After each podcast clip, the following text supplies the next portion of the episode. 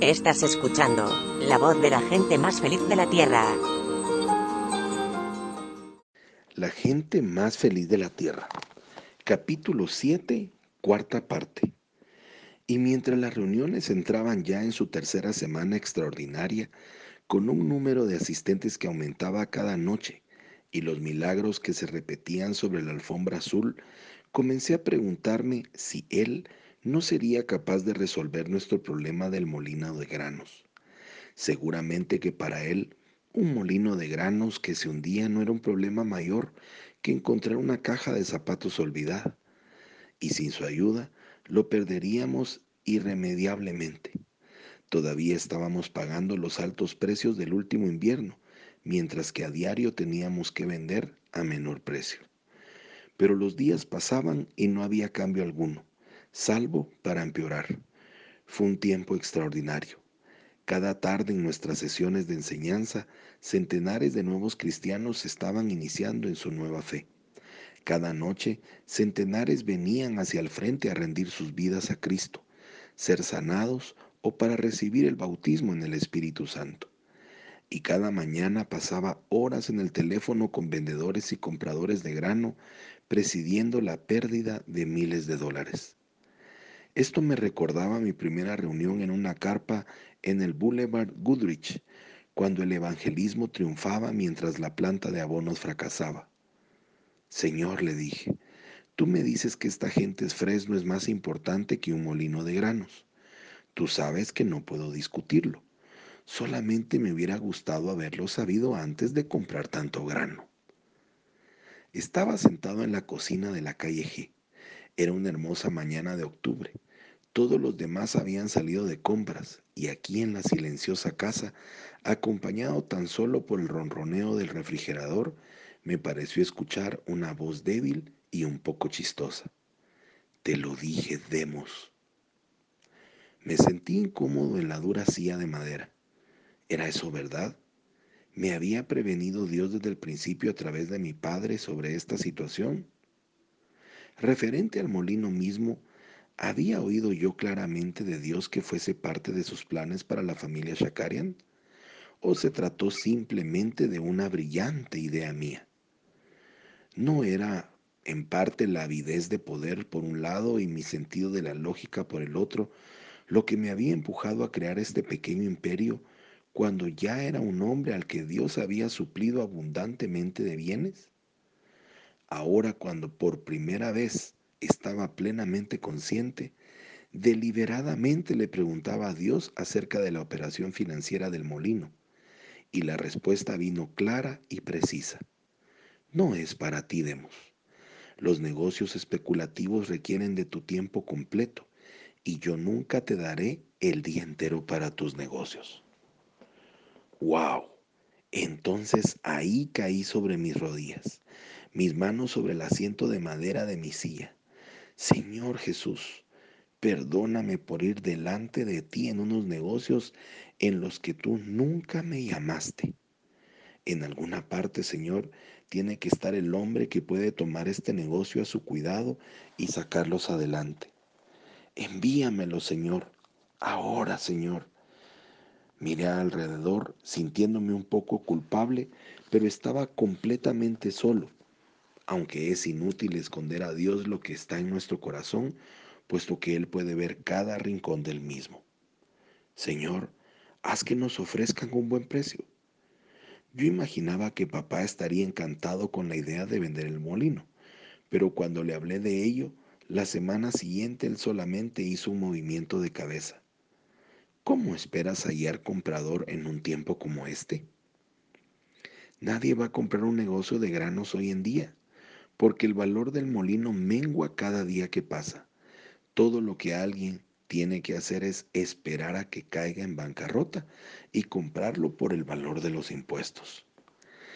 Ya veremos, papá, le dije intentando por este medio que mis palabras resultasen convincentes, y dije todavía, y a buen precio. La tercera semana de nuestra campaña en Fresno se clausuró con un servicio dominical William Braham era el evangelista de aquella semana y cuando unos gemelos sordomudos de cinco años comenzaron a articular sonidos sin sentido, pues jamás habían oído un verdadero lenguaje, el lugar se levantó en alabanzas como si se hubiera visto algo tremendo. El miércoles por la mañana de la cuarta semana, papá llamó por teléfono desde Los Ángeles. Demos, me dijo, no vas a creer lo que te voy a decir, pero acaba de llamarme Adolf Weinberg. Quiere comprar el negocio del molino. Weinberg era, como nosotros, un granjero californiano del sur. Era judío, un hombre devoto que no se quedó asombrado cuando una voz lo despertó a las tres de la mañana y la cual reconoció como la voz de Dios, que le dijo, Adolf, quiero que llames a Isaac y le ofrezcas comprar su molino.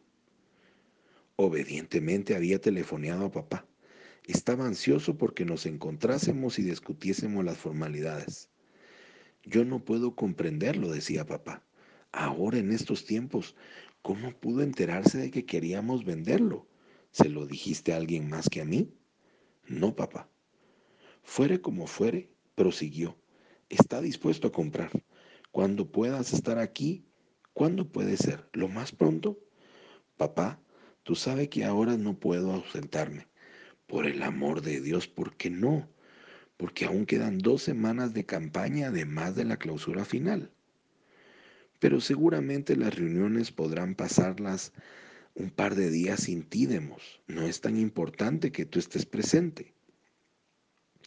No para las reuniones, sino para mí. Por algo que Dios me está enseñando, papá. Desde los comienzos de esta campaña han estado pasando cosas muy raras. Por alguna razón, son tiempos de prueba para mí, más de lo que hayan sido en cualquier época anterior. ¿Qué es lo primero? Me está preguntando Dios y quiero darle a Dios la respuesta correcta. Supón que Weinberg cambie de idea. Si es el comprador que Dios ha elegido, no cambiará. Casi cada uno de los diez días siguientes Adolf Weinberg telefonó a papá. Le parecía imposible que estuviésemos haciendo esperar a un comprador con dinero al contado mientras cada día los inventarios de nuestros hilos demostraban una nueva pérdida de su valor. Tampoco yo lo entendía. Solo sabía que Fresno era el lugar donde Dios me quería en ese momento. Llegó por fin la conclusión de las cinco semanas de campaña. El comienzo de la reunión el domingo por la tarde se fijó para las dos y media, pero desde las doce y media cada uno de los 3.500 asientos del auditorio estaban ocupados. Así que empezamos. A las dos de la tarde habían 1.500 personas de pie a lo largo de las paredes y centenares de personas que esperaban afuera. Dieron las cinco de la tarde, que era la hora de terminar la reunión pero el espíritu de alabanza llenaba el enorme local tan poderosamente que no hubo forma de terminar aunque yo lo hubiera deseado. Las seis de la tarde, las siete y apenas algunas personas habían abandonado el local. La mayoría de los que llenaban el lugar estaban allí desde el amanecer y ninguna de ellas se marchaba a comer por temor a no poder entrar después. El programa que habíamos planeado para la noche tuvo que abandonarse cuando el Espíritu tomó a su cargo la reunión. Kelso Grover era el predicador de esa última semana, pero aquí anoche dijo, la dirección se le había escapado de las manos. Es como el agua, me dijo. El poder parece fluir sobre la alfombra como agua. Cuando bajó hasta el público, cuando bajo hasta el público, siento como si el agua me llegase a las rodillas. La gente se acercaba al frente para pedir sanación, pero también era sanada la que se hallaba en los pasillos. Un joven llegó a la reunión sufriendo terriblemente debido a una herida en un ojo. El día anterior había estado trabajando la tierra cerca de sus duraznales cuando el tubo de escape de su tractor se enredó en un alambre para tender ropa. Sin saber lo que estaba ocurriendo, siguió con el tractor hacia adelante, haciendo que el alambre quedase más tenso hasta que se rompió y le hirió el ojo izquierdo. El doctor le había cubierto el ojo con un gran vendaje apretado, pero no aseguraba si volvería a ver o no. Oka Tatam vino hacia adelante. Nos contó después que casi se desmayaba del dolor. Al instante en que Kelso Grover tocó su frente, desapareció hasta el más leve rastro de dolor y una increíble sensación de bienestar invadió su ojo herido. A la vista de cinco mil personas, Tatam comenzó a quitarse el ventaje hasta que quedó todo como un pequeño montón de gasa a sus pies.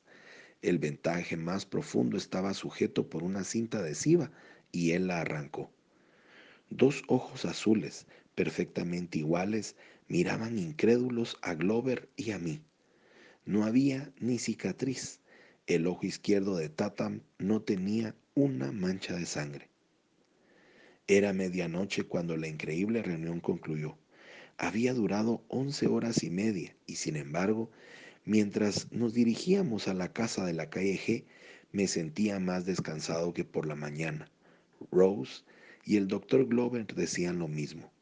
Me sentía aturdido, gozoso, como un hombre que ha estado combatiendo cuerpo a cuerpo y ahora ve al enemigo correr. Una vez más pensé en las palabras de Charles Price. Es una batalla en la que estamos. Demos. Soy Pablo Zárate y les deseo un día lleno de bendiciones. Hasta mañana.